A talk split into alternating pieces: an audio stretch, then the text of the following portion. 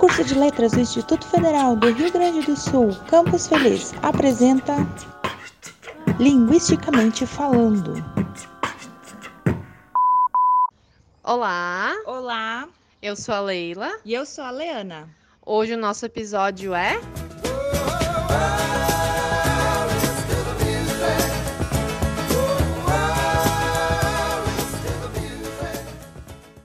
hoje temos como pauta o auxílio da música no aprendizado de uma nova língua.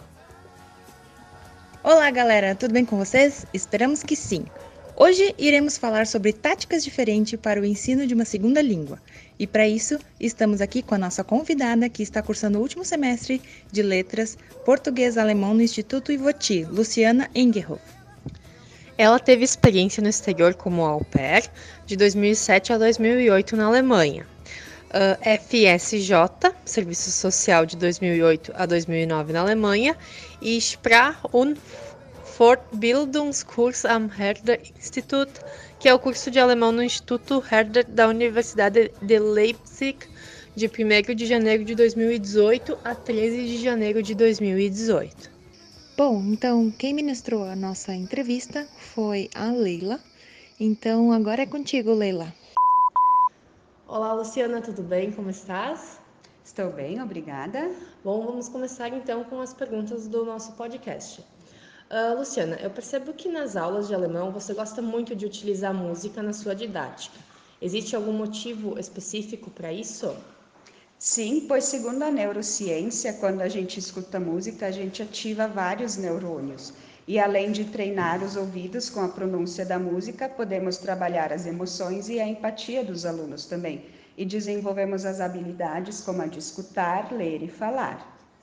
Dentro da tua vivência em aula, como você percebe a questão da pronúncia e abreviações? A música auxilia, facilita ou não muda em nada essas questões?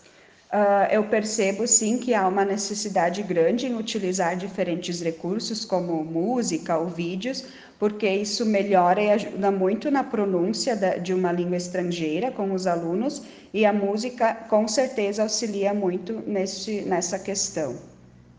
Bom, a gente sabe que todas as frases, seja no português, no inglês, no alemão, qualquer língua, elas possuem uma entonação rítmica, dando alguma ênfase a algumas informações ou até quando é uma frase interrogativa. Dentro disso, tens algo a contribuir conosco de alguma mudança, facilidade desenvolvida pelos alunos devido à música? Ah, sim, ah, con- conforme você já falou, o ritmo, a entonação ou até mesmo a fonética de uma música, com isso podemos aprimorar a entonação ou, ou até mesmo o ritmo da língua estrangeira falada. Isso pode aprimorar para o aluno, com certeza. Bom, Leana, concluímos nosso primeiro bloco com a nossa convidada. E já aproveitamos aqui para inserir a tua vivência. Olha eu abusando da tua boa vontade.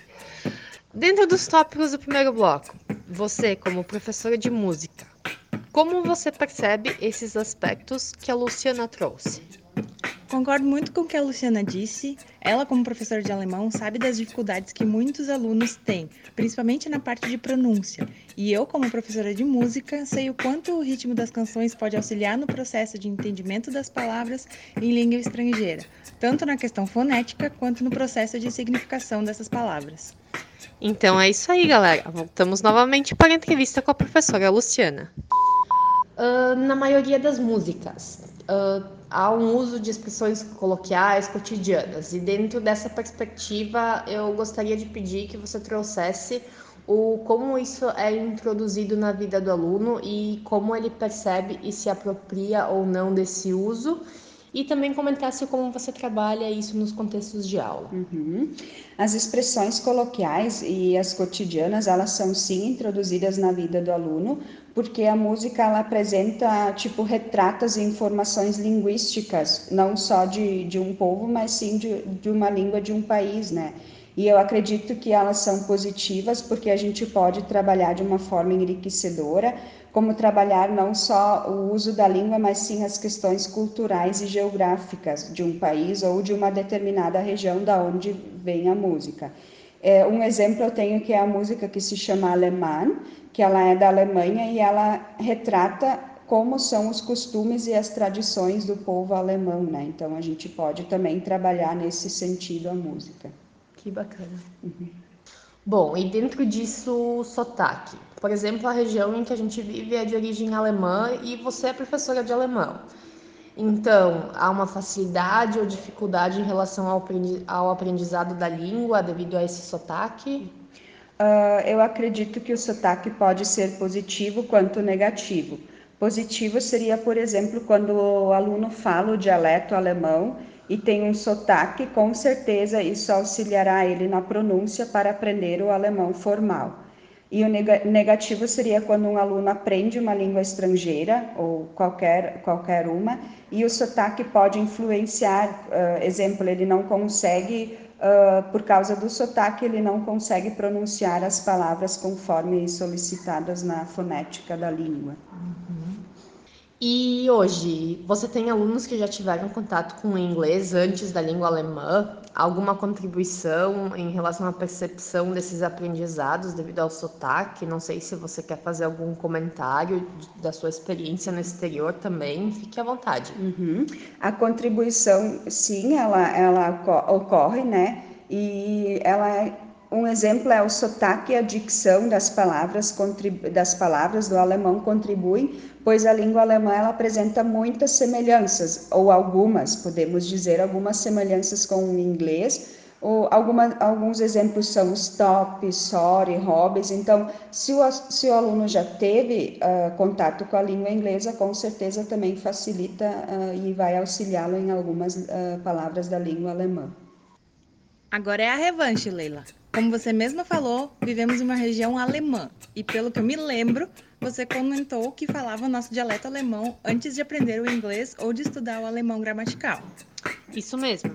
Dentro disso, comenta a tua vivência de aluna.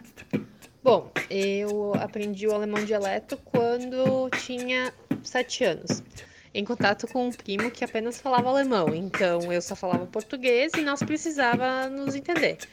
Acredito que isso aguçou a minha curiosidade pelo inglês e, inclusive, facilitou o aprendizado. Como explicar? Dizem que línguas muito próximas de mesma origem, talvez seja isso. No alemão gramatical, a mesma coisa. Facilita na pronúncia, mas ao mesmo tempo, na hora de escrever, algumas vezes a mente prega algumas pegadinhas, justamente devido às semelhanças com o inglês. Com certeza, nossa mente dá um nó às vezes e acabamos até misturando um pouco as línguas. Mas continuando, vamos para o nosso terceiro e último bloco com a nossa entrevistada a professora Luciana, falando um pouco mais dessa mistura da língua com a música. Vai lá, Leila. Dentre os seus alunos, há alguns mais envolvidos com música, que cantam, tocam instrumentos e outros menos. E você percebe alguma diferença em relação a isso ter impacto no entendimento das letras? Se facilita ou dificulta, enfim? Uhum. Sim, eu já tive alguns alunos que têm mais facilidade, são envolvidos com a música. Eu percebo que eles conseguem compreender melhor a letra e o ritmo, até também as palavras e as frases que a música apresenta, e isso com certeza facilita na aprendizagem e na compreensão dela, até da própria língua também, não só da música, como da língua também. E, por fim, dentre os usos que você já fez, Uh, você apenas usa as músicas em outras línguas ou já experimentou adaptar uma música brasileira para outra língua? Se sim, comente como foi a experiência, dificuldades, o que agregou. Uh, não, eu nunca tentei adaptar uma música brasileira para outra língua, mas eu gostei da ideia, acredito que seria uma boa. Só penso que para isso precisa, a gente precisa de muito domínio da música, de notas musicais e ritmos para conseguir, né, fazer essa tradução e, e uh, adaptá-la no ritmo certo. Então tá, muito obrigada. Obrigada, eu que agradeço. Bom, nossa entrevistada se puxou nas respostas, né, Leana? Com certeza, agradecemos muito as palavras da professora Luciana. Porém, acho que nos entusiasmamos tanto que perdemos um pouco do foco. Bah, pois é, nós não falamos de interdisciplinaridade entre aulas de música e de línguas. Nem de práticas diferentes em sala de aula. Leana, já sabe, né? As pequenas vozes cantam em inglês? Então, no grupo das pequenas vozes, a qual eu sou regente, eu tento levar sempre que consigo alguma música em inglês, pois eu vejo que muitas crianças, principalmente entre 8 e 12 anos, gostam muito do pop americano. Para isso, eu tento encaixar algo que seja de fácil compreensão e, acima de tudo, que contenha alguma letra significativa para o grupo como um todo. Trabalho com eles a noção rítmica das, de, da pronúncia e de entonação das palavras.